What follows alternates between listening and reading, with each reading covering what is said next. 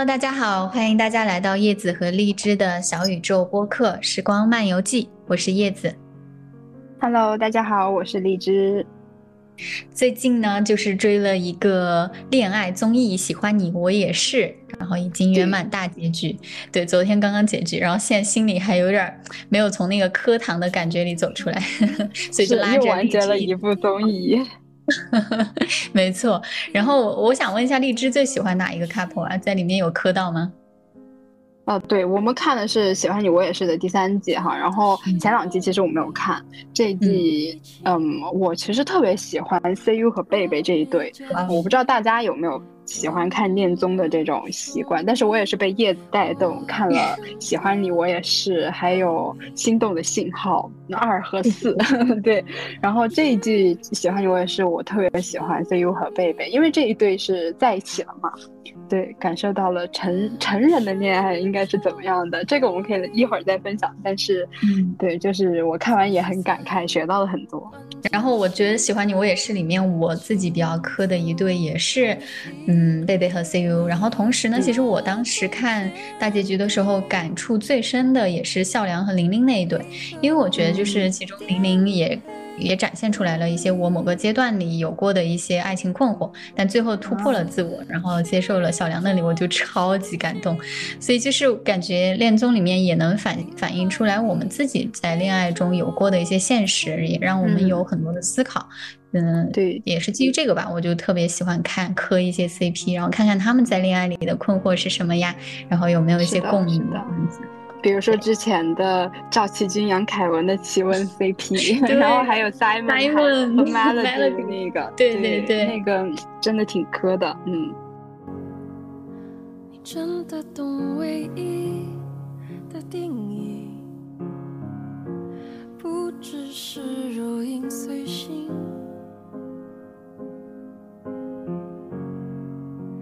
真的希望你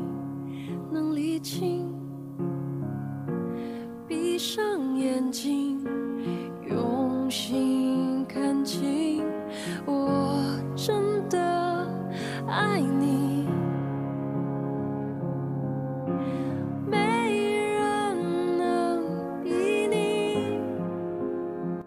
其实这些恋综的编导都还挺有，就挺有想法的。我估计他们也是观察很多像我们现在的都市男女面临的一些恋爱、婚恋过程中的一些问题，包括有些人可能很困惑，我到底是需要爱情还是需要婚姻啊？有一些很困惑，我应该主动去爱呢，还是等待别人爱自己？还有一些可能也很困惑，就是现在大家。就是节奏都很快嘛，那在这种快餐式、快节奏的生生活状态下，恋爱到底要怎么去开启？包括就是到了这个年龄，我是不是应该去选更适合的人，而不是心动的人？就有很多很多这些点都在这个恋综里面有得到一些探讨，我觉得就特别有意思。像我们其实也想了很多关于爱情，在这个过程中就反思了很多关于爱情和婚姻的想法，对吧？是的，是的，因为嗯，正是参加这样的节目嘛，所以可能嘉宾们，特别是这些素人们，他还不太像明星，嗯，明星因为我们都已经非常熟悉了嘛，然后但是像这些素人，你会觉得他们在这个恋综里面会更大胆，然后更愿意在短短的时间里面去追求自己的爱，然后也能看到真正的遇到爱，并且时间呃，就是节目结束以后回到正常生活，他们还在继续发展。这段爱情，我觉得还蛮祝福的。嗯，就是让你感触最深的一个议题是什么呢？就在这个过程中，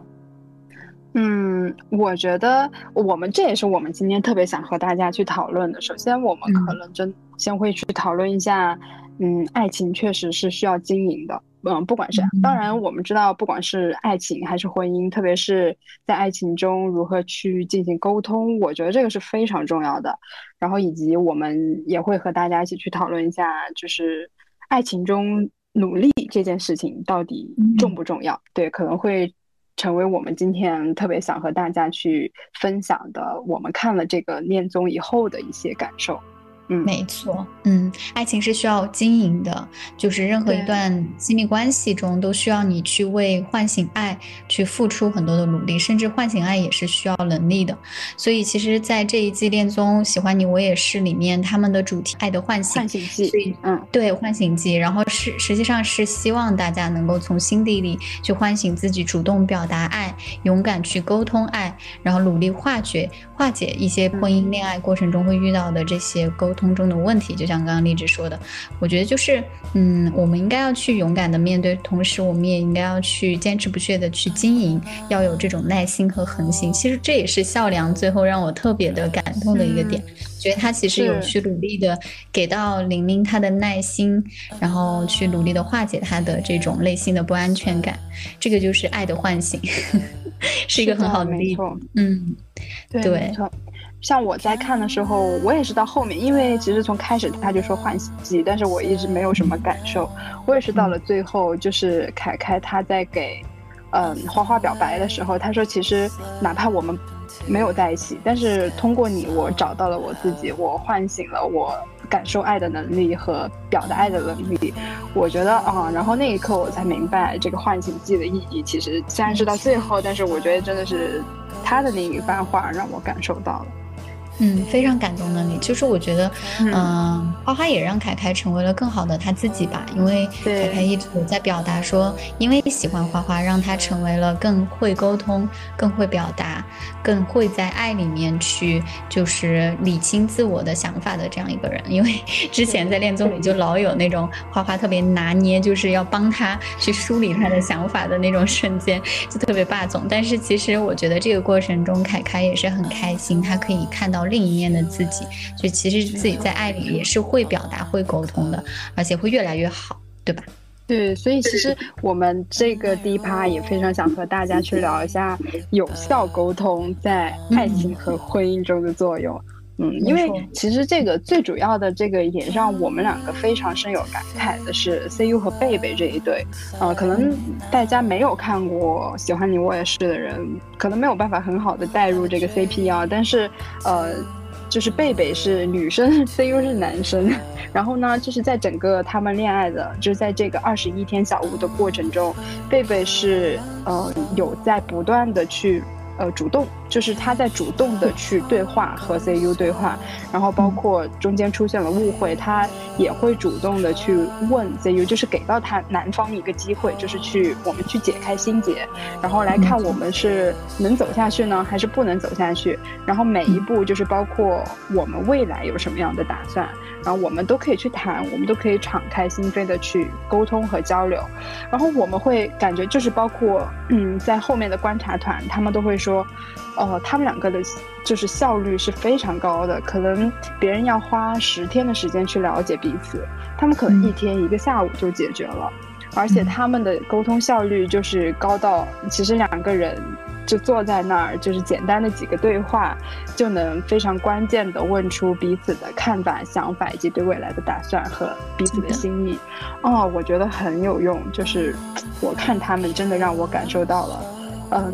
成年人的恋爱应该是怎么样的，就是需要高效，但是不是浪漫。嗯，没错，这也是我磕贝贝和 CU 这对 CP 的一个最主要的原因。就像刚刚荔枝说，就最高效教科书般的沟通模式。对，真的是教科书般的沟通。对对，其实我真的学到好多，因为我觉得我曾经，就像我刚刚说，我曾经有过像玲玲那样相对比较内敛、比较往后撤退的这样的一个阶段，但我到现在就是我会特别欣赏像贝贝这样的恋爱观，就是因为我会觉得，就是爱情中一定需要对自我的感受和自己想问的问题有一个非常清晰的表达，对方也能够马上 get 到，然后给到你直接的一个回馈，这个是最好的，然后不用去绕弯，不用去猜来猜去。不用去浪费很多，去消耗很多的能量。两个人可以把就是眼光都放在共同的目标上，这样是最对属于成年人的恋爱吧？对，对，因为其实像他们嗯。两个是处在刚刚认识，然后想要进入爱情的这个阶段，然后他们两个就是非常明确的去聊了，比如说关于异地是否要异地，然后异地怎么办，或者是工作中呃能不能给到彼此信任等等这样的问题，他们其实都是抛开来放在台面上去说的，嗯、然后包括比如说。嗯，当时 CU 有点逃避，然后贝贝主动去找他沟通的这样的情况，我也觉得他是在主动的把问题放在桌面上来，然后两个人去探讨。所以我就觉得这种，就是他其实教会我的是，嗯。一个非常成熟的爱情和沟通的模式，就是不管是在刚刚进入爱情，就是两个人在互相认识的阶段，还是比如说两个人进入了稳定的爱情期，甚至以后在婚姻中，应该要怎么样去沟通？我觉得是，真的确实就像你说的教科书般的 教程。对，因为我觉得贝贝真的在这个过程中非常的勇敢，嗯，包括你刚刚说他们盲盒的那个误会，以及。到后面确定心意之后，要到实际的，就是两个人以后怎么长期维系关系的一些实操层面的，比如说异地这些现实问题的一个解决，都是贝贝在一步一步的推动两个人去面对。所以我觉得他，我在他身上真的看到了一个很理性的，因为他是金牛座是吧？我记得，如果对，他是金牛座。然后其实 CU 也还好，C CU 是处女座，都是，对，都是嗯，蛮实际的土元素的，非常的实际，对，理性、实际，然后逻辑清晰，表达明确，然后非常知道自己要什么，不要什么。这个是我，因为我身边其实土象星座比较少。我也不知道为什么，就是因为可能巨蟹水象星座容易吸水象星座，然后双就是双子已经是我接受的比较对对风向的，但是我土象真的接接触比较少。这一次我在就是贝贝身上，我真的看到土象星座女生的一个很稳的一个点，就是踏踏实实的去推进一些，然后明确的制造自己的目标，非常的有这个行动力，而且很勇，真的很勇的。所以，嗯，其实我们也是，我之前也是看到一些如何在爱情和婚姻中去进行沟通的一些方式。因为，嗯，我们会说，就是其实很多时候两个人选择离开，呃，选择分手，其实很多原因是两个人不会沟通。就是，但是你不会沟通，就会出现很多很多的问题，包括，嗯，你想冷战也好，然后家暴也好，或者是等等很多很多很多情况的发生。我觉得最主要的原因还是。彼此间没有建立信任的基础，以及没有一个很好的沟通方式。嗯，对，所以我可能也想沟通。嗯嗯，你关于沟通有没有什么一些想要去讨论的一些点呢？你觉得怎么样的沟通是好的沟通？然后怎么怎么样去实际的去操作这种好的沟通？我也是，对我也是说，我想分享一下的，就是。嗯，首先我觉得就事论事，我忘记是在哪一篇公众号看到的，但是我觉得非常重要。这包括我们在工作或者是与朋友交往或者等等这样的事情中，这样的方式也是去可以用到的。就是就事论事这件事情真的很重要。就是问题发生了，然后一定是我们要先把这个问题放到台面上来说，去评价、去讨论、解决这件事情，而不是去评价这个人，然后去回忆说啊，你上次。也是怎么怎么样，就别把上次的事情再放到这一次来说，或者是你的性格怎么怎么样，所以导致了事情怎么样，就是你不要去责怪，然后你就针对这个问题去解决这个问题就可以了。然后，嗯，甚至当这个问题发生，就这个事情来了，你的什么感受，就是你感受到的不开心，或者是你觉得对方没有。嗯，去照顾你的情绪，嗯，就是你都可以表达出来，然后这个表达感受，但不是表达情绪，嗯，这个我觉得也非常的重要，就是你要告诉别人你做了什么事情让我生气，让我难过，就把它具象化吧，就而不是就冷战，然后我们俩就不理彼此，嗯，没错，一定要表达，一定要说出来自己的情绪，是。像你，因为其实我的感情经历没有这么多，然后但是像你和，呃，你你老公，然后你们是有很长时间的，你们之间会有什么沟通样沟通上的困难，或者是你遇到过一些你们去解决沟通中的这种问题的事情吗？有呢，其实我们的生活中比较常见的就是这样的面对情绪。嗯，每我们两个不同的一个排解的方式或面对的方式，因为我的我的一个方式，可能我我会需要就是就是巴拉巴拉把它说出来，或者我是一个非常情就是有表达欲想要去表达出来的人，但是我的伴侣他其实是一个不太喜欢去把这些嗯就情绪给释放以说的方式释放出来，他是需要去解决问题。才能解决他的情绪。所以这就导致我们以前会出现一些，比如说他有了情绪，我就特别希望他去把情绪说出来，但他这个时候其实是非常抗拒，而且他是希望说我们先把目就是摆在眼前的事情解决掉，那么这个情绪自然而然我就消失，而且我会需要一个过程，你就给我这个时间和空间就好。所以就是我也发现有了这个不同之后，我也在尝试的去以他的方式去跟他沟通，我会告诉他，我给你空间，如果你需要我，你可以再来找我。其实我觉得跟贝贝在那个跟呃 CU 当时聊到的这这个点蛮像的，就是他说他注意到 CU 他其实有时候工作忙起来，然后比较烦躁的时候也是有情绪的，他就问 CU 这个时候你需要我怎么样？你你期待你的女朋友给到的反应是如何？那这个时候 CU 就说啊，我是希望你还是要安慰一下我，但是可能也给我一些空间这样子。所以我觉得每个人的需求点真的是不一样的。有的人就是想只只想要空间和这个时候给他给他就是他自己去处理的一个时间，但是有的人他是希望伴侣马上去处理他的这种或安慰啊或者安抚啊这种。所以就还蛮不一样的，是，但其实也像你说的，这种东西还是大家放在台面上去聊过的，嗯，去沟通过。比如说你他觉得，嗯，他更需要一个时间和空间去，嗯，调节一下情绪，那你就尊重他。然后可能像你或者你需要一些安慰，或者需要亲亲抱抱，就是能够让你更快的走出情绪，那他也会给到你这样的支持，对吧？没错，对，所以一定要说出来，就像你说的，放到台面上来讲你的需求。讲你的，讲你的感受，一定要讲，不然对方他不可能猜到。就是问题出现的时候，不是抱怨，然后就是你把信息直接给到对方，然后告诉他我是因为什么什么样的事情，呃，然后有了什么样的感受，什么样的情绪，所以你可不可以这样，可不可以那样？对，就反正就放在台面，大家去沟通。嗯嗯，对，而且就像你刚刚说的，你一定要说你想要的是什么。而不要，而不是疯狂的在指责你为什么没有给我这个，你应该去直接的了当的告诉对方，我想要这个，下一次你可以给我这个吗？嗯，然后我也是，对对对，我也是之前就其实他这个也是我们说的非暴力沟通嘛，它里面就说，呃，其实是首先要观察行为，然后要说出感受，再确定需求，并且说出需求。我觉得这个其实就是一个很好的一个沟通模式，就是两个人之间通过这样的不断的去调整和观察，感受对方的需求，啊，然后说出自己的需求。我觉得。就是直来直一点吧，然后大家互相理解，然后直一点，我觉得 其实更容易去解决问题。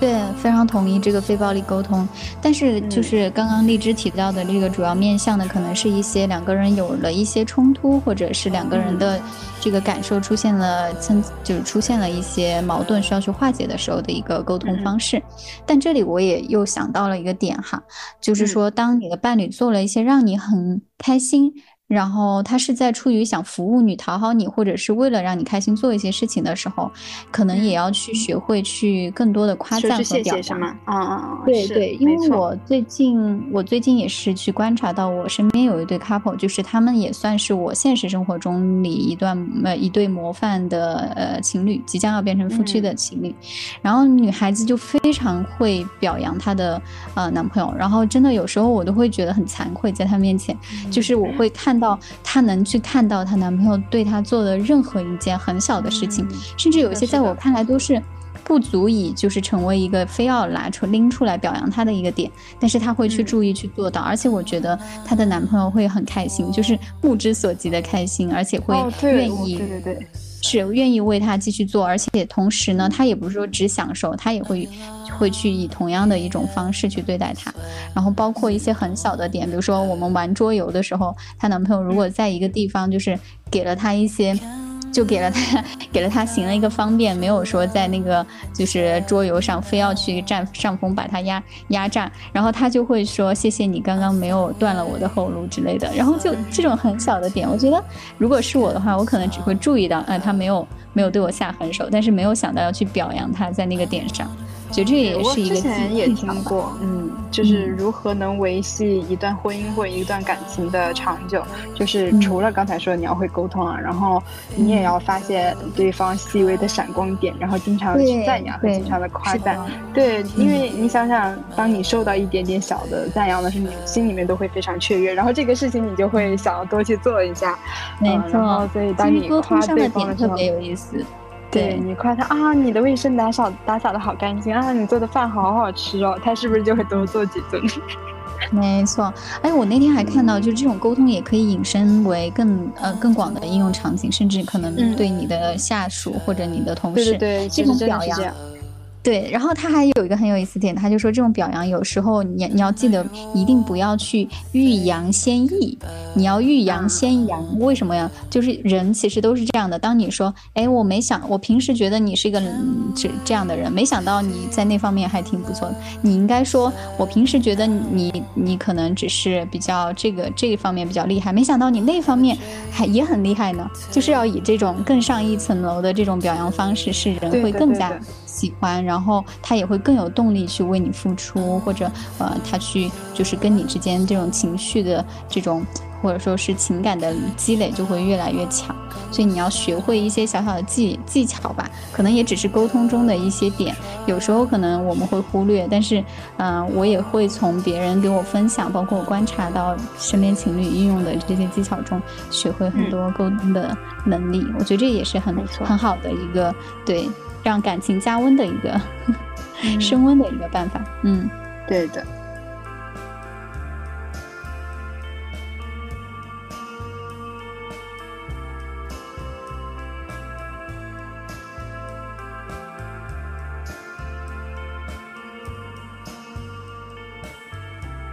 其实我觉得，在这个恋综喜欢你，我也是第三季中，还有一个点也是让我感触还蛮深的。因为刚刚荔枝讲到了凯凯这一对嘛，我就想到说，他其实，呃，在下面跟其他的，比如说弟弟，还有一些比他年龄小或者同辈的一些人沟通的时候，是一个非常自信阳光的大男孩，而且经常开别人玩笑啊。拿别人开涮啊，就很自然、很自在的状态。但我会观察他，一旦面对比他更有人生阅历、更感情经验更丰富，然后可能也确实是比较能干、自信的花花面前的时候，他就会显得比较就弱了下来。就他的那种表达，包括他整个人的状态，就会非常紧张、局促，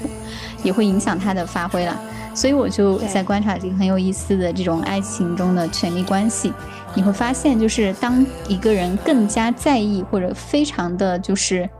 呃，更更需要更在意对方，从对方身上获得了更多自己想要的那个部分的时候，他就会他就会在感情的权力关系中处于一个弱势，所以他会更依赖对方，对吧？其实我也会有这种，对对对，我经常会有，不光是你说到的，就是或者我们看到的凯凯和花花这一对，其实在我自己。的一些感情经历里面，我也会，特别是，嗯，比如说我特别喜欢男生，我之前也和大家分享过，就是我去年遇到的，然后我当时真的有一种想要嫁给他的那个男生，然后我真的会觉得，就是我会在他面前非常的局促，然后非常的不安，然后我其实我们虽然见面时间也没有多久嘛，也没有多长，但是我在他的面前，就是我们见面的时候，我在他面前其实很少会去分享过多我的事情。因为我觉得，呃，当然，首先他也没有抛出问题来问我，或者他对我其实也没有那么没有感兴趣，所以他并不会来问我。那我不可能自话自说，然后去分享过多我自己的经历或者我的感受。嗯，然后我会在他的面前，就是。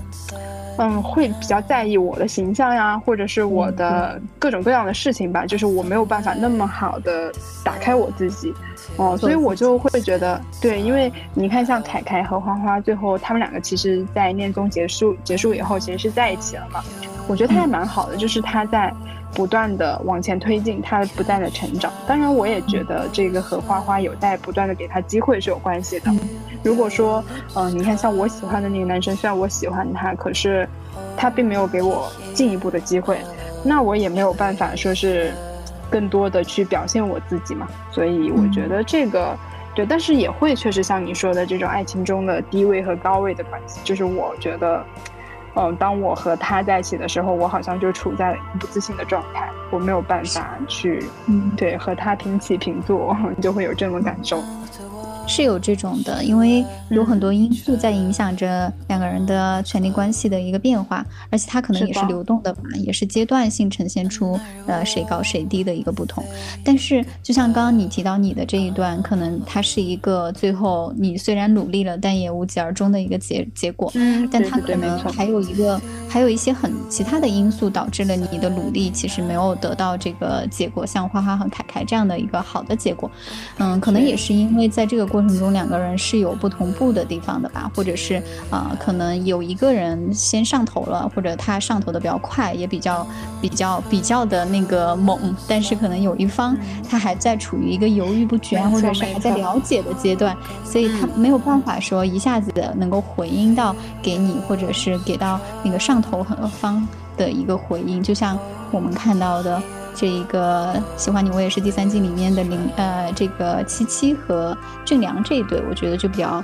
比较符合我刚刚描述的这种情形。是，所以也是我们想要讨论的。嗯，有些爱情真的是努力了也没有用。对，也是看，其实也是看了七七和俊良的这一对，深有感受。因为，对，因为像我自己的一些经历里面，我也会有，就是我特别喜欢这个人，然后好像我。呃，有主动的约他，或者是主动的，嗯，就是给他机会，然后或者是有些人他们喜欢我，然后想要比如说对我好或者怎么样，但是我就是不上头，对，反正我就觉得这种真的是你再怎么努力都不可能有结果的爱情，嗯，然后所以看七七和俊良的时候，我真的就蛮感慨的，因为我们俩都觉得就是七七是一个特别好的女生，然后她是在。哦，他们其实是在隔了一周，然后他和俊良因为一些阴差阳错的机会去进行了一个，嗯，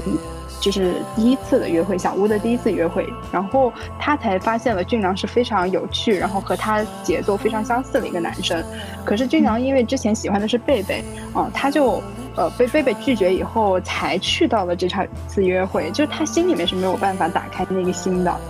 然后他，然后现在就成了七七非常的上头。可是俊良犹豫不决。呃，我一方面我确实被你感动，可是我对你好像又差点意思。嗯，所以就是在之后的整个过程中，七七和俊良就完全不同步。而且俊良他自己也反思过很多次，他觉得自己就是。没有办法上头，就是好像觉得两个人觉得七七非常不错，可是就是没有喜欢的感觉，所以到最后的时候，在最后的告白的那一天，他也是去了，但是他还是和七七非常认真的去沟通了，就是我觉得我们不适合这样的一件事情，嗯，所以我就觉得这个真的还蛮感慨的。我觉得他他的这个拒绝到最后，我是觉得还是很欣赏，就是他终于迈出了他的那一步。在有一段阶段里，我观观察到俊良，他是因为七七的付出感觉到了感动，但同时自己又像你说的，没有办法真的付出同等的喜欢。很痛苦，对，但最后他还是听从自己的内心去做出了这个选择，最后也把选择明确的告诉给了七七，而不是说一个模棱两可，然后一种有点像在吊着七七的这种感觉。其实我觉得这一点是俊良在进步，然后他突破了自己，而且这种直白的一种表达，其实是比你犹豫不决的，就是好像喜欢又好像不喜欢，呃，忽远忽近，忽冷忽热这种事，其实是更折磨人的。他这种直接的一个。啊，就是告诉对方自己的想法的话，其实快刀斩乱麻反而是不容易伤害对方的。所以，其实爱本身不会构成打扰的。就是包包括我觉得，其实七七勇勇敢的在跟这个俊良表达他的爱，其实并不是在打扰，或者是真的不是在压迫他，呃，就是给他压力。其实无非就是。他他也知道，无非就是拒绝和或者接受嘛。他自己也已经做好了这个性质了，只是他想要一个答案，而这个答案最后能给到他，就是也是一个给这一段感情做一个了断，画一个句号。对，没错，画一个句。嗯，其实你说到的这个，就是之前我没有太大的感受啊，就包括我们在说我们要去分享这个的时候，我没有这么大的感受。嗯，但是在你刚才说完这一段以后，我突然有一点豁然开朗啊，就是。我先说两个事情，一个是，哦，我想先回应你刚才说的这个，就是直接说出来，呃，对不喜欢的人也直接说出来，不喜欢的理由，或者是呃画一个句号。这个，因为我前两天我还和叶子在讨论，说是我觉得我是一个特别不好的人，就是，呃，别人喜欢我的时候。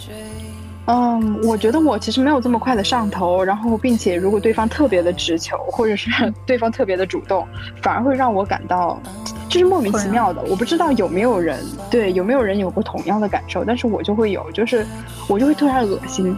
那不仅困扰我还恶心，就是我会就突然就想把这个人拉黑。然后不想回应他任何事情，这不是第一次，这其实是很多次，就是在我之前的经历里面发生过很多次。就但凡我感觉到了一点，对，因为我和你分享过嘛，就是但凡我感觉到了一点，嗯，我不是很喜欢的这个人给到我的信号，或者是我突然觉得这个人其实不适合我，然后我就会选择逃避，然后并且我会。根本不给对方任何的机会，我就主动的从我的这一方直接想要直截了断的斩掉这个关系，但这样其实特别的不礼貌，因为对方本来我们还在互动，但是你突然就断联了，然后我发什么样的消息你都不回应我，我给你说什么样的话你都不回应我，其实我觉得从我自己的感受来说，我还是觉得我是一个非常不礼貌的人，嗯，但是你刚才说的这一段话其实。嗯，我觉得也是应该去好好这样学会去处理一段关系的，嗯，一个动力，或者是对那个，就是你，我觉得你不管怎么样，还是应该尊重别人，然后并且去说出你的感受，不管你这个感受是，嗯，你只是在犹豫也好，或者是你是就觉得这段关系纯粹的不合适也好，我直接给到你不可以这个，或者是我想要再考虑考虑这样的说法。而不是一味的去逃避，我觉得这个还是蛮重要的。所以，对，所以最后俊良真的去和七七，最后还是去说出那段话的时候，就最后他还是去见了七七。我觉得他真的是，嗯，成熟了，而且勇敢了。对，嗯，我可能现在也需要这样的。对我也需要这样的勇气，嗯嗯，它很好啊，我觉得其实你已经意识到，而且你已经一点一点在实践。我觉得这就是我们在爱情中去学会，嗯，接受一个人是一种能力，学会拒绝也是一种能力。所以就是我们在爱情中一直都在做两个事情，一个是你要去可能认清你想要的那个对的人是怎样的人，另一个你可能也要知道你自己不想要的人，像你刚刚形容到的那些不合适，或者你已经感觉到他就是我要。去排除的那些人，那你要学会跟他们 say no，或者是你要学会去了结这样更好的方式去了结这样的一段关系，去画上句号，然后这样你就可以重重新再出发。然后我我就想到这个，其实刚说到这个排呃找到 Mr. Right 重要，那排除 Mr. Wrong 也是。同等重要，但是在我们的教育里，其实好像很少去涉及到。至少我觉得，在我过往的这种，呃，不管是跟朋友去聊，还是说去在电视媒体上接触到的这些讯息，都是一个一味的在强调说，你一定要去遇到那个 Mr. Right 啊，你遇到他之后，你你就是王子公主，像偶像剧里面那种幸福生活的开始。其实我觉得这这些渲染的很多，但是真的去告诉我们要去，呃。要去知道哪些人是你不能接受的，这一个部分是很少的。你去怎么样去了解对方，他的三观、他的人品，他是不是渣男，他是不是善良的人，这些东西都很重要。但是很少有一些我们的大众媒介教教会过我们，所以我也很好奇，就是我我其实挺想问问荔枝，你有没有过遇到过就是渣男，或者是在这个过程中你有没有去反思过一些自己关于排除 Mr. Wrong 的这种这种经历？有有有，就是呃，听过我们上一期的朋友都知道，呃，我分享过的就是嗯吸引力法则这个事情，啊，当然我自己也是有这样的感受，就是。呃，我遇之前遇到的人里面，确实会有，就是大家好像觉得 OK，那我们先去试一试，在一起，然后慢慢的你会觉得这个人越来越不行。比如说你开始受到一些 PUA，或者是你觉得三观不太合适、价值观不太合适的时候，那但是我们两个好像又才刚刚在一起，或者是刚刚要去开始一段关系或者怎么样，那我是继续还是不继续呢？我其实之前也遇到蛮多这样的困扰的，我有过这个，然后其实跟你一样，对，然后我就。呃，勇敢的，其实我还是勇敢的 say 了 no。然后我觉得这个是和你内心是否明确自己需要什么样的爱情是非常重要的。就比如这个也是我刚才想回答你，就是有些爱情到底努力了有没有用？这个就是该如何理解爱情中的直球这件事情。呃，那就可能也要先简短分享一下下我前段时间的一点点经历，就是突然认识了一个男生，那个男生呢，我们之前一直没有怎么见过面，然后也只是微信在聊天，突然可能因为疫情的原因吧，然后他突然就说，嗯，就就来和我聊了几句，然后我反正也是因为疫情，然后我们就约了去吃一个饭，嗯，可是。可能那一天就是吃完饭，大家也就是一直都在户外嘛，然后又有散了散步，他就聊了很多。中间，他就突然觉得我是一个很特别的女生。当天晚上，他就给我，就还在就是见面的过程中，他就直接跟我说我喜欢你。然后他说你虽然可能会，对对，他就上头了。然后我就觉得好奇怪啊，就是我们并没有聊什么，你怎么能就上头呢？而且在之后，他可能觉得我对他也有意思吧，就是之后的。每一次的呃聊天中，比如说晚上，他就会直接说，我们可不可以打个语音？然后这个是第二次最奇葩的点。对，然后他会说，呃，你明天后天有没有空？我们见一面吧，因为那时候正好是端午节的假期。我说我有事儿，我已经提前约了人。他说，哎呀，我以为你会拒绝掉他们和我约一约，反正就是会有这种。种种的瞬间，而且包括后来，就是我说那这样吧，我星期天没事儿，不如约星期天。他开始星期天是有事儿嘛，他后来就说他也没什么事儿，那就出来吧，就见个面。我说行，然后我们也是就是在中间也聊到一些，就是你会明显的感觉到我们的价值观是不一样的。然后我其实当时就我因为也跟你说过，还有包括我也和其他朋友是说过，就是我觉得这人呢，就是你要继续认识也可以，但是好像又觉得，嗯。他好像和我心里面预期是其实很不相符的，那我到底要不要花费这个时间？真的可以，其实说浪费这个时间去和他，呃，再多 dating 一下，多认识一下。后来我还是就是。虽然中间也没有见面哈，然后但是他会突然某天晚上打个语音来，然后问我你在干什么，或者是你要怎么怎么怎么地，然后你周末要不要约我一下或者什么，反正我就就因为种种的事情吧，最后我还是非常直接的告诉了他，我说我觉得我们不合适，哦，而且我觉得你这样子突然打语音是我觉得是非常不礼貌的，我觉得还是，呃，非常坦诚、非常认真的把我觉得不好的地方和我不想继续的这个。态度表达给了他，所以我就觉得，嗯，就像你说的，就是如果你还是能够比较明确到你自己心里面去想的这些，呃点的话，你应该能够非常容易去拒绝掉这个人，嗯，去拒绝掉 Mr. Wrong。没错，我觉得你这个就是很好的一个时间，而且真的是，你当你去说出来之后，你自己也其实轻松了，你也没有觉得说你后面还可能欠他一个什么说法。当时没说出来的时候，我特别纠结，哦，我特别纠结，然后我觉得每天都要在想这个事情。是的，是的，但是说出来真的就是，其实就是一会儿的事情事情，然后我就洒脱了。对，嗯，还有，我觉得你这个经历里面还有一个点可圈可点，就是当你意识到你你跟他的沟通中应该是有意识的在探讨或者了解他的三观，就是你去了解他是怎么想的，而是从这些对话中你也分析出来了他的三观，嗯，跟你是有一个很大的差异，这是你拒绝掉他或者你觉得他是 Mr. Wrong 的一个很核心的一个原因，而我觉得这个部分其实是我们需要去通过练习去获得的，像我们看的这个练功里面，我觉得。有一个部分就是特别好的一个例子，他们通过去玩那个我也是这个游戏，去确认对方在一些生活情景。或者是遇到一些事情之后，他的观念、他的想法，然后去看看两个人是不是是匹配的，然后三观上就是差异大不大？觉得这个确实是一个非常好的例子，我们可以去学习。以后在进入爱情之前，一定要去有这个确认的过程，就你要你要确认自己是不是在跟一个自己想要的人在 dating，然后还要不要去继续投入一些呃时间成本、精力成本，在下一个阶段。如果你第一个阶段就已经通过这种。包括我也是游戏，包括一些三观的询问，或者一些去跟他聊很深入的聊一些话题，已经感受到不是对的人了，那你就不用再浪费你的宝贵的时间和精力了，对吧？而且也不会有那个沉默成本。对，不过我觉得就是呃，我喜欢你，我也是的这个游戏，可能还是要在两个人多认识了几次，并且觉得我们是有。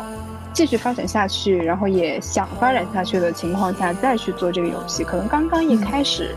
刚刚一开始就聊的话，特别像我和那个男生，就像是我们在相亲认识，好吗？就是会像是在相亲。对，其实没必要。我觉得会再进一步，就是我们想要去确认关系了，这个时候我们需要去聊聊，可以通过这样的一个小游戏去感受我们之间的价值观是不是合适的。嗯，我觉得这个是可以的。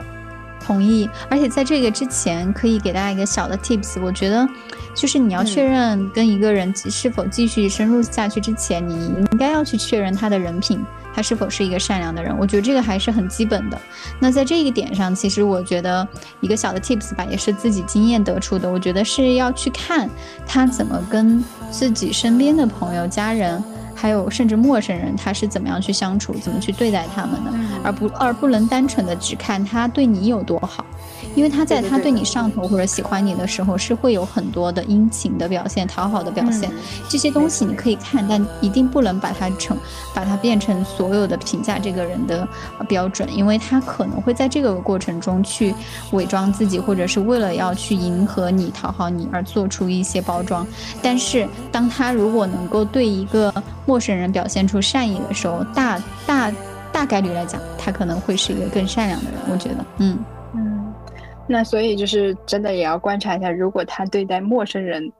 不是那么一个你想象中的好人、善良的人，请赶快跑吧！我觉得他未来对你也不会好到哪儿去。嗯，是的，快跑！我我觉得最近好像老说这个快跑，因为最近真的也是因为看到很多那种渣男、那种海王，就是会需要有一些去考量对方的基本的一些点。过了这几个就是考量的关卡之后，那可能就是你们要到 move 到下一个阶段，就三观的一个更深入的一些东西，啊，而且。包括生活习惯啊，这些等等方面的一些考验。其实我我之前还读到过一个。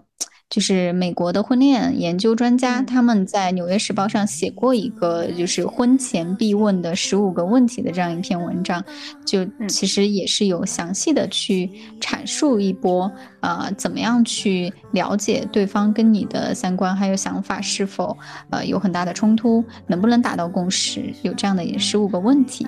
分享一下。对，其实我觉得其实挺有意思的。那有一些是比较基基本的，比如说我们会看到说。呃，他要他要他要让你问另一半，我们要不要孩子？如果要，那主要是由谁负责之类的这样问题，其实也不用这么，我觉得不用这么的详细，但是肯定是要涉及到探讨你们是否是想要孩子的一个家庭，还是说可以接受丁克这种大方向上还是要去把控的，对。然后另外就是金钱观啊、消费观啊、储蓄观这些会不会有一些冲突？那我也可以再分享几个，就是呃，比如说家庭如何维持，由谁来掌控这种家庭的风险，还有就是有没有交换过对方的一些疾病史，包括精神上的疾病史。这也是为什么可能现在国内婚检也是比较倡导吧，就是希望大家去做这个婚前检查。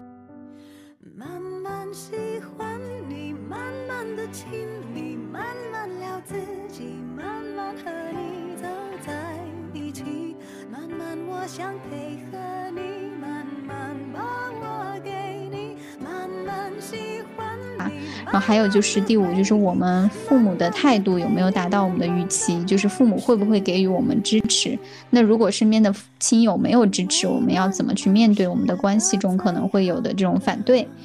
然后第六呢，就是我们有没有自然坦诚的说出自己的性的需求、性的偏好。或者是恐惧，我觉得这个还蛮重要的，因为性和谐其实是在爱情和婚姻中非常重要的点。如果双方并不能够达成一个性的共识的话，我觉得这个会在长期的婚姻中产生很多的问题。嗯，然后还有一些生活习惯上的吧，比如说，呃，我们能不能一起养宠物，吃饭的口味是否一致？呃，一个是爱收拾呢，还是一个要邋遢一点呢？我觉得这个生活习惯也是非常。非常重要的，对，像有时候有些人说会比较建议婚前同居，但是很多也觉得婚前同居没必要啊。然后我，但我觉得可以短暂的小住，就是偶尔的去对方家里面去住一下，这样你可以通过他家庭的一些陈设或者是他的一些摆设，你可以了解到他是一个什么样生活习惯的人，是否是和你能够匹配，或者你能否去接受的，嗯。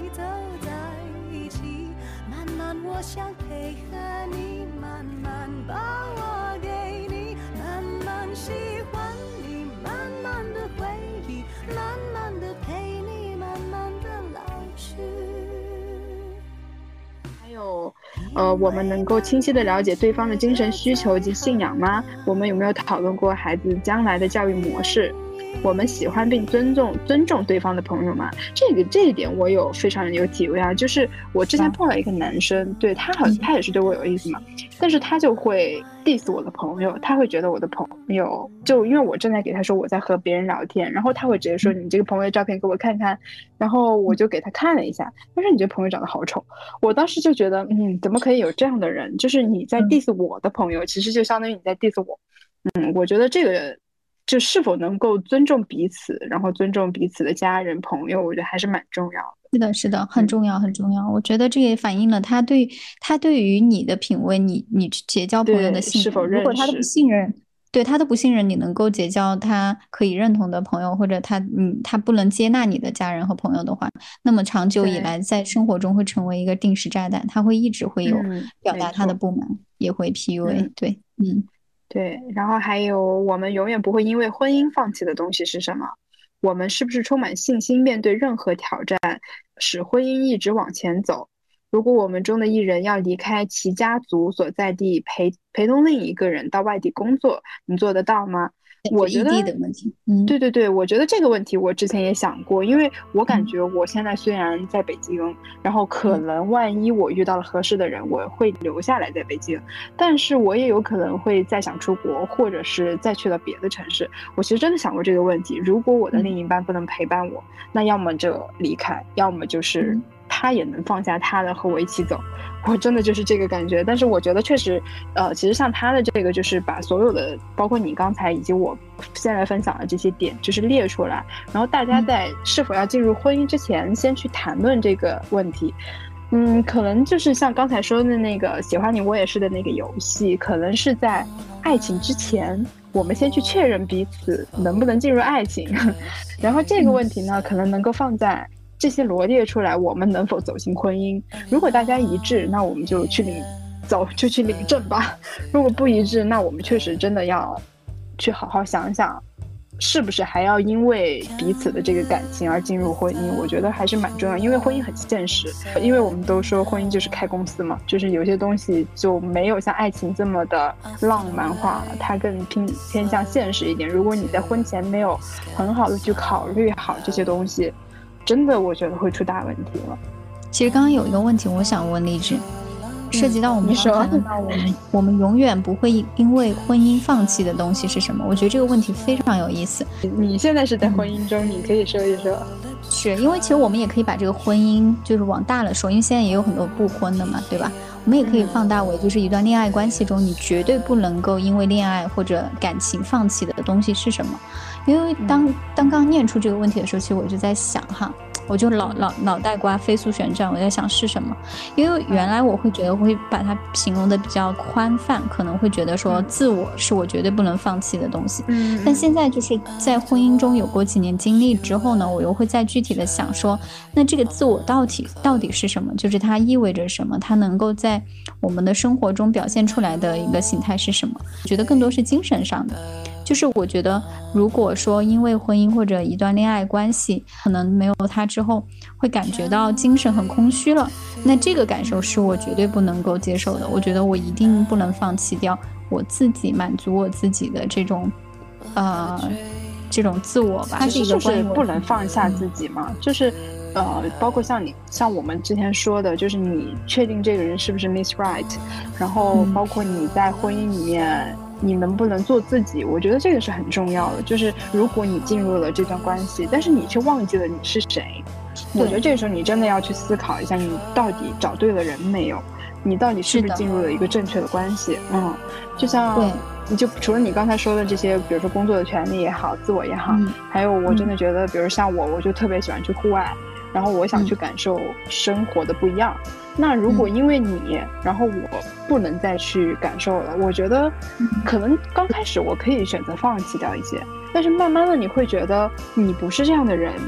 你还是会想要去找到你之前最纯粹的那个东西。那我觉得如果到了那个地步，我是可以放弃掉了。我就像我之前也说过，如果一段婚姻就是真的进入了一段婚姻。走到了大家觉得不合适的时候，你会不会选择离婚？如果你有了孩子，我觉得如果是我，我一定会，因为我觉得不合适，你不必勉强。那样孩子也感受不到你的快乐啊。不过当然这个对我来说还有一点长远，但是我觉得就是刚才说的，如果你在一段关系里面你都失去了自我，那你确实应该思考一下这段感情到底是不是正确的。嗯，对你刚刚提醒了我，我想刚刚要表述的就是这些，所有组成你自我的呃方方面面，包括你的兴趣爱好。包括你想要去探索的你的职业、你的热爱，呃，或者是说可能你希望说能够成为怎么样的你自己，这些所有都组成你的自我的一个方方面面。如果是哪怕有一方面你感觉受到了压抑和压迫，或者你没有办法再释放出真实的那一面的话，或者你的想法，那可能就是我觉得这就是我我会考虑放弃婚姻，甚至放弃关系来保留的这样的一个部分。对，所以这个其实挺有意思的，就是让我们。去思考你的边界在哪里。如果触碰到哪一个地方，你可能就真的就就就肯定会 say no 的，就完全不 OK。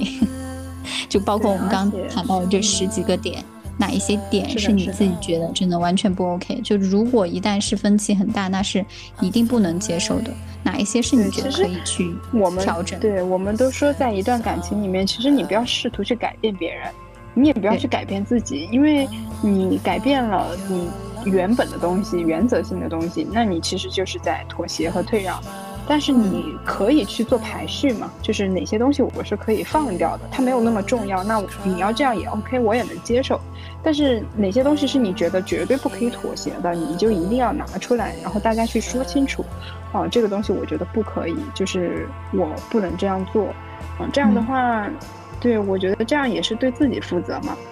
而且，其实我之前看一本书叫《爱情笔记》嘛，就是它里面啊是阿兰·德波顿的，它里面就说，成熟的爱情只有真正了解对方，才会有让爱呃才会让爱有滋生的机会，嗯，包括像我们刚才去分享的这一些，可以去彼此之间对话的问题也好，还有去认识自己的。嗯，可能性也好，我觉得都是不断的认识自己，然后认识彼此，然后去确认关系的一个过程。嗯，对，是的，其实今天就是想跟大家聊这样的一个过程，不仅是 say yes，还有 say no，还有不仅是努力，也要看到如果努力无法得到自己想要的那个结果，也要勇敢的去，嗯，去就是止损。对，也算是这样的一个过程。那其实我我其实也还有一个点，还想说再去确认的，就是在于这个关于磨合的这个点，因为有很多人可能会提到说，哎，那你前期觉得不合适，有没有那种例子也是通过漫长的磨合磨合的，对的？哎，对对对，也是。我觉得其实就像玲玲和孝良一样的关系啊，就是玲玲可能我其实一直觉得她感觉孝良是不合适的人。但是呢，他还是给了孝良机会，包括其实凯凯花花也是，对他还是给了那个机会，然后大家去进入下一阶段去磨合一下，看看。你是不是对的那个人？嗯，对，所以其实就是说，还是要有爱作为前提，是吗？所以在这个呃两个 yes 和 no 之间，其实也是有这样的一个灰色地带，是让你自己去考量，你对这个人是否有足够的，你觉得你是否有长期持之以恒，能够去在生活里磨合的这种耐心、恒心，甚至是足够的爱，才能够去撑得起来。啊，因为我觉得现在的人其实是挺缺乏耐心的，因为生活工作已经很忙，节奏已经很快。其实要真的去付出这种耐心，是不是很容易的事情？这也是为什么我当时看孝良的那个部分的时候，我特别感动，我都有点。就是泪目那种，就已哭出来，就是因为我能感觉到，真诚，这不是对，这不是一件容易的事情。就你一直要去敲开对，如果对对方的心门是关向你关上，但是你不断的去敲，不断的去敲，这是需要一个很漫长的努力的。包括如果要去磨合，去让两个人之间找到共同的共识，是一个很长的努力的过程。所以这也是。我们今天在聊这个努力的一个一个一个内核，就是真的是，我觉得感情不。是，就是我觉得你说的，嗯，对，感情不是简单的事情，但是我觉得就是你说的这个，嗯，就也是我们刚才说的，爱情到底努力了有没有用，或者是爱情努力了可能也没用，就是，嗯，像向良和向良还有凯凯的这样子的男生来说，就是他虽然可能努力了也没有用，但是他愿意努力，就是他有这样的一个过程，而不是说你拒绝了我，或者你给到了我不行的信号，我就放弃了。他并没有，他还在努力，然后他要就是真正的付出，并且真的去感化，并且感化了以后，他还不会说是哦，你终于是我的人了，然后我就变心了。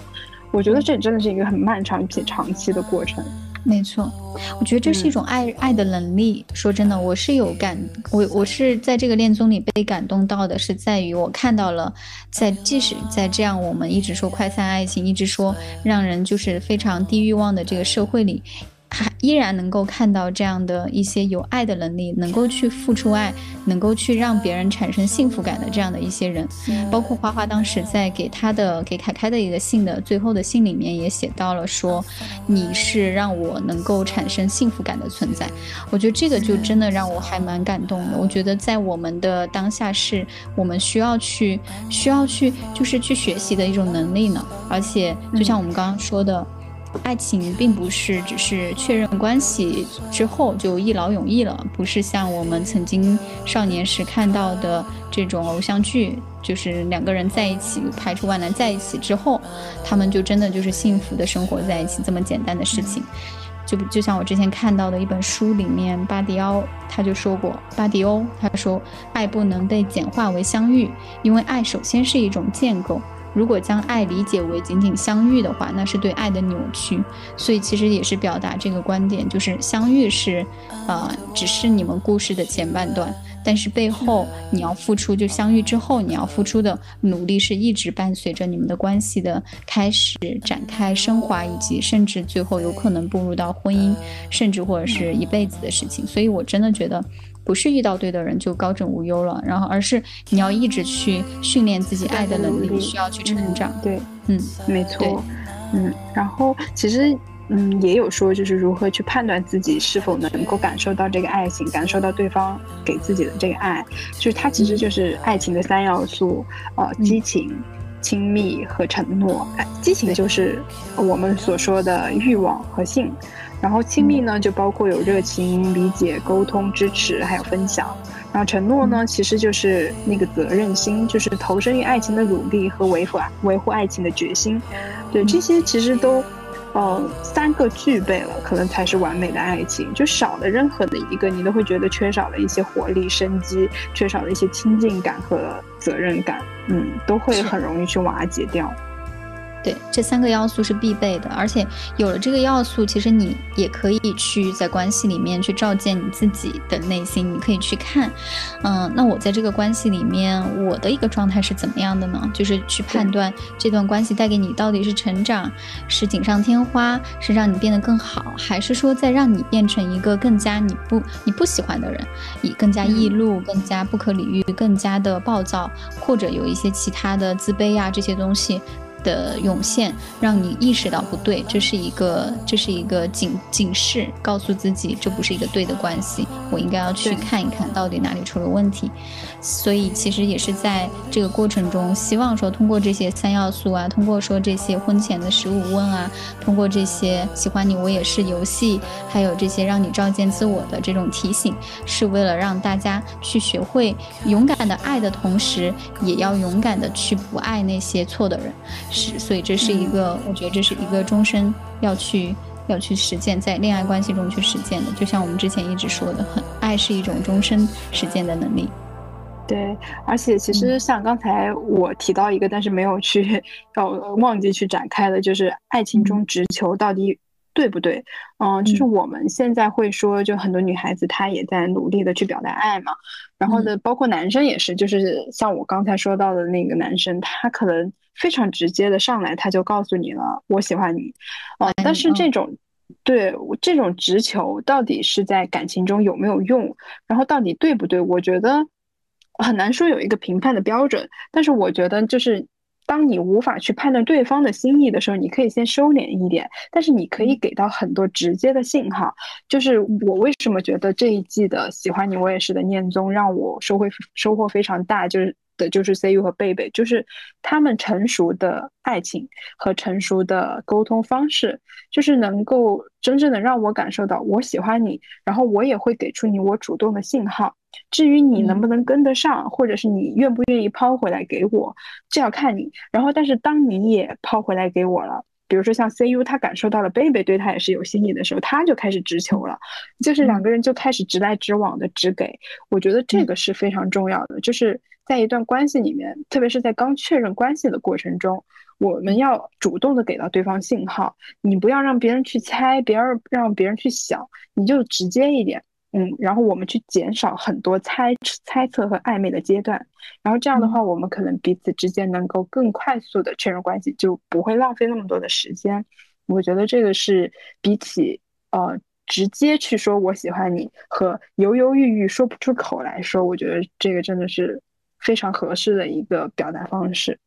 是的，希望大家都能从这个这一对教科书级别的理性沟通和我觉得就是高效恋爱的贝贝和 CU 这一对里面获得一些像我们这样获得一些启发。那同时也是其实特别希望大家在这个过程中去意识到自己想要和不想要的爱情，然后自己的爱情观去梳理自己，然后可以在未来的感情里面更有呃自己的坚持，同时也可以继续去。追寻自己想要的那个对的人，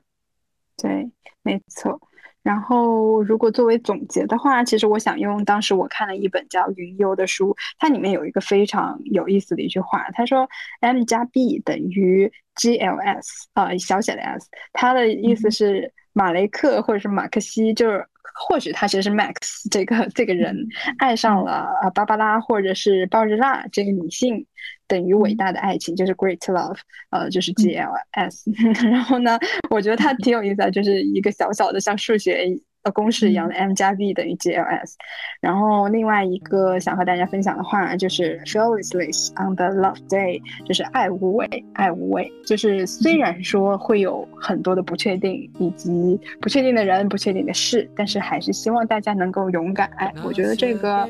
生命本就短暂，然后能遇到喜欢的人不容易。嗯，如果有喜欢的人，还是要尽力的去主动一点。然后去说出你的喜欢，至少不后悔。我觉得这件事情就非常重要了。嗯，是。那我们这一期就差不多到这里，也希望你可以跟我们分享甜甜的爱情，还有你在爱情中一些观察和思考。我们一起成长，一起成为一个更有爱的能力的人。那我们下期见啦！嗯，下期见啦，拜拜。却让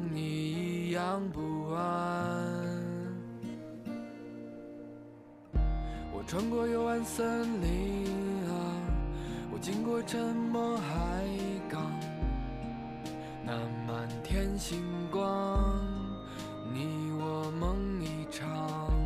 我穿过诱惑城市啊，我经过沸腾迷香，那世界喧闹，你我相遇正好。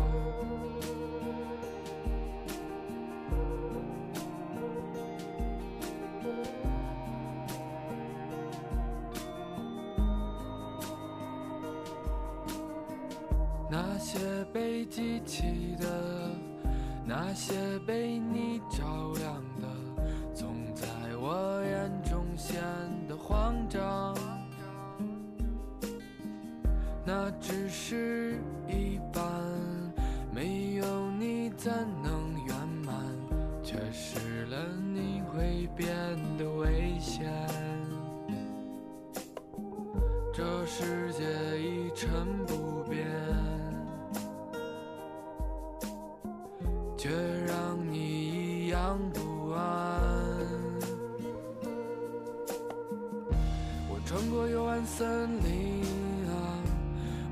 沉默海港，那满天星光，你我梦一场。我穿过诱惑城市啊，我经过沸腾迷香，那世界喧闹。你我相遇正好，我穿过幽暗森林啊，我经过沉默海